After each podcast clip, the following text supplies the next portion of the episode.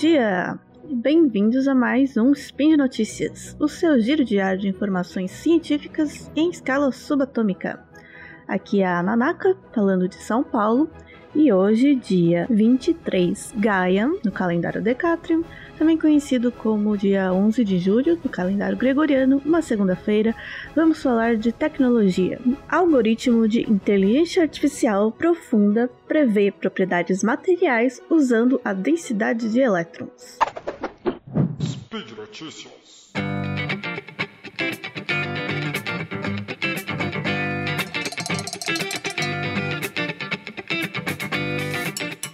Essa notícia já é de um, uma pesquisa do final do ano passado, né? Mas eu achei bastante interessante para trazer aqui. É uma equipe liderada por cientistas da companhia de inteligência artificial DeepMind, que vocês podem ter ouvido falar, né? Bem famosinha, que é baseada em Londres eles desenvolveram um modelo de aprendizado de máquina que consegue prever a distribuição de elétrons dentro de uma molécula e, a partir disso, sugerir as características materiais dessa molécula. Esse método, que foi descrito na edição de dezembro de 2021 na revista Science, é capaz de calcular as propriedades das moléculas com mais precisão do que todas as outras técnicas, existentes até, até o momento. Em princípio, a estrutura dos materiais e moléculas é inteiramente determinada pela mecânica quântica, especificamente pela equação de Schrödinger, que eu acho que já deve ter falado em algum SciCast, mas eu não vou saber dizer agora qual. Procurem aí temas relacionados a moléculas, materiais e equações e quântica. Mas essa equação de Schrödinger é uma fórmula matemática que rege o comportamento de funções de ondas dos elétrons. E essas são as ferramentas matemáticas que descrevem a probabilidade de se encontrar um elétron específico em uma posição específica no espaço. Mas, uma vez que todos os elétrons eles acabam interagindo entre si uns com os outros, calcular essa estrutura de orbitais moleculares a partir desses princípios quânticos é um pesadelo computacional. Ele só é possível para é, e que a gente só consegue fazer com as moléculas mais simples, como por exemplo o benzeno, que é aquele clássico hidrocarboneto aromático, né, que tem um anel de átomos de carbono forma, formando assim um, um hexágono. E com, com átomos de hidrogênio né, nas, nas pontas, no, nos vértices, e que a gente costuma ver nas aulas de química orgânica, né, até no colégio, que são as moléculas aromáticas. O benzeno é o mais simples dessas moléculas e ele é um composto altamente tóxico, está presente, por exemplo, no petróleo, na gasolina e na fumaça de cigarro. Então, para contornar esse problema, né, de ser um, serem cálculos de cálculos que partem de um princípio quântico e muito difícil de se é, computacionalmente, né, de se atacar, eles montaram uma equipe de diversos pesquisadores, desde farmacologistas até engenheiros de baterias, porque o trabalho deles envolve muito descobrir ou desenvolver novas moléculas por conta das propriedades estruturais delas, né, por exemplo, de armazenar energia. Então, por décadas, esse, eles desenvolveram um conjunto de técnicas chamada teoria de densidade funcional, ou DFT em inglês, que conseguia, é, através de vários cálculos consecutivos, prever as propriedades físicas de uma molécula. E essa teoria, DFT, ela não tenta modelar os elétrons individualmente, mas em vez disso ela procura calcular a distribuição geral da carga negativa dos elétrons através da molécula. É, a DFT ela só olha para as médias de densidade de carga, então ela nem considera os elétrons individualmente. E a maioria das propriedades da matéria pode ser facilmente calculadas a partir dessa densidade. E desde a criação dessa teoria nos anos 60, ela se tornou uma das técnicas mais largamente utilizadas nas ciências físicas. Em 2014, uma matéria da revista Nature observou que 100 dos artigos mais citados observou que dos 100 dos artigos mais citados, 12 era sobre essa teoria, a DFT. E atualmente, bancos de dados de propriedades de materiais, como o Materials Project, eles consistem basicamente em uma vasta coleção de cálculos de DFT. Mas a DFT também tem suas limitações. Ela é sabida, é conhecida por dar resultados errados para certos tipos de molécula, inclusive algumas bem simples, como o cloreto de sódio, que é o sal de cozinha, que é uma molécula bem, bem simples, só tem dois é, elementos, o cloro e o sódio. É, e mesmo que os cálculos de DFT sejam bem mais eficientes do que aqueles que se baseiam naqueles princípios da teoria quântica, eles ainda são bastante pesados, né? E frequentemente precisam ser feitos em supercomputadores. Mesmo que seja só para calcular, só, entre aspas, para calcular a densidade elétrica, é, densidade eletrônica da molécula e não uh, os elétrons individuais, mas ainda assim é um cálculo bastante custoso.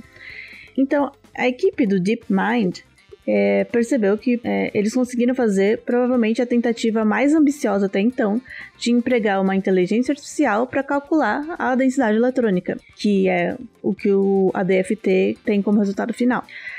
E esse é um tipo de problema ideal para o aprendizado de máquina, porque a gente tem muitos exemplos em que a gente já sabe a resposta, mas não sabe, é, não tem uma fórmula que pode ser aplicada para chegar nela. Quer dizer, tem a DFT, mas a gente quer que seja encontrada uma fórmula melhor, né? Então a gente consegue passar para o algoritmo todas as entradas, né? O, o, cenário inicial, ó, temos aqui essa molécula com tais elétrons, tais características. E o resultado que a gente sabe é que a densidade eletrônica da molécula é X. E aí, com vários exemplos disso, que são os, os, os dados de teste, né? A gente vai treinando o algoritmo. É, então, essa equipe treinou uma rede neural artificial com dados de 1161 soluções precisas derivadas das equações de Schrödinger, e para melhorar a precisão, eles também programaram diretamente na, é, no algoritmo o hard, hard, hardwire, que a gente chama, algumas das leis da física conhecidas que eram pertinentes ao contexto, né, para o algoritmo também porque por mais que ele vá fazer uma heurística, né, consiga chegar na melhor fórmula que mais se aproxima do resultado, tem algumas coisas, algumas leis que a gente sabe que com certeza são assim, já ajuda o algoritmo a não possivelmente não errar, né? Porque o algoritmo esses algoritmos de inteligência artificial, né, que são de heurísticas, eles nunca vão é, ser 100%, é uma aproximação, uma otimização. Então sempre tem ali um errinho ou outro, uma é, é que erro, né? A pessoa às vezes pensa que é 0 ou 1. Um. Não, uma errinho quer dizer uma, um pouquinho mais distante, né? Do ideal. E aí, esses, essas leis que a gente já conhece, a gente pode também colocar fixa, né, no algoritmo, para que ele não, pelo menos nisso, ele não vai sair do eixo. É, então, a partir desse treinamento, com todas essas soluções precisas já conhecidas, que foram calculadas custosamente né, a partir daqueles princípios quânticos, eles treinaram o sistema e aí testaram esse modelo treinado em um conjunto de moléculas que é frequentemente usado como referência dos cálculos da DFT. E os resultados foram realmente impressionantes, segundo os especialistas né, né, nesse tipo de análise a DFT já era o melhor que existia na área, né, para esse tipo de cálculo. E esse, essa técnica, esse modelo da DeepMind com inteligência artificial conseguiu resultados num patamar acima, assim, de melhoria, melhores do que o da os, que a DFT conseguia. E uma das vantagens de usar o aprendizado de máquina é que, embora ele precise, né, inicialmente, de uma quantidade massiva de poder computacional e uma quantidade massiva de dados também, né, para treinar os modelos, esse processo só precisa ser feito uma vez. A partir que você tem o modelo criado com esse aprendizado, aí você pode rodar esse modelo. Cada predição individual pode ser feita com um cálculo simples, porque ele vai apenas aplicar a, a fórmula que ele encontrou, né, o modelo. É, então ele pode ser feito em qualquer notebook simples, reduzindo muito o custo e até a pegada de carbono desse processo, né, dessas, dessas análises desses cálculos se comparar, por exemplo, com ter que fazer todos os cálculos, seja da teoria quântica ou com a DFT, a partir do zero cada vez que quiser prever as propriedades materiais de uma molécula. É, esse modelo já treinado é, de, de predição de densidade eletrônica é disponibilizado pelo DeepMind e qualquer um pode usar. Por enquanto, o modelo se aplica apenas para moléculas, ainda não para estruturas materiais né, formadas por várias moléculas, como os cristais mas futuramente ele pode ser que eles liberem também um modelo para que consiga prever a densidade eletrônica em materiais.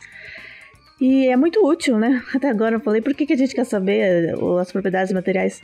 É muito útil saber as propriedades materiais de uma molécula ou de um material, sem precisar é, isolar esse material, criar um cristal é, com as propriedades físicas ideais, fazer experimentos, medições, né? poder, quando você já tem só na teoria, você tem o desenho, né? Você sabe do que é formada aquela molécula, você já consegue, a partir do conhecimento que a gente tem sobre a conformação dos elétrons e aplicar esses modelos, sem precisar fazer nenhum experimento, é saber a, as propriedades materiais e a partir disso deduzir as funções, né? A função daquela molécula, as reações que ela pode ter com as outras.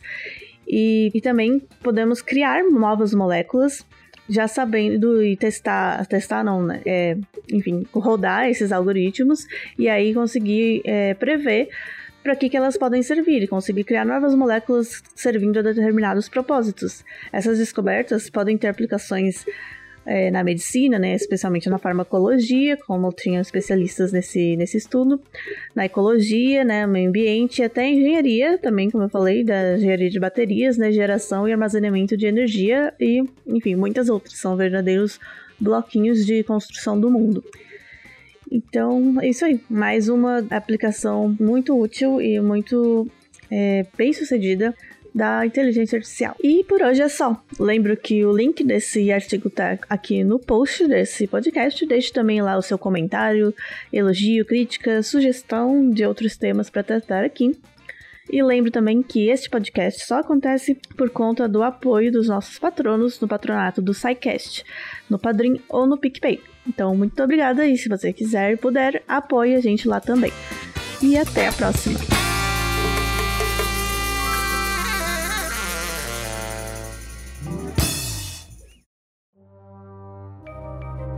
Este programa foi produzido por Mentes Deviantes. deviante.com.br.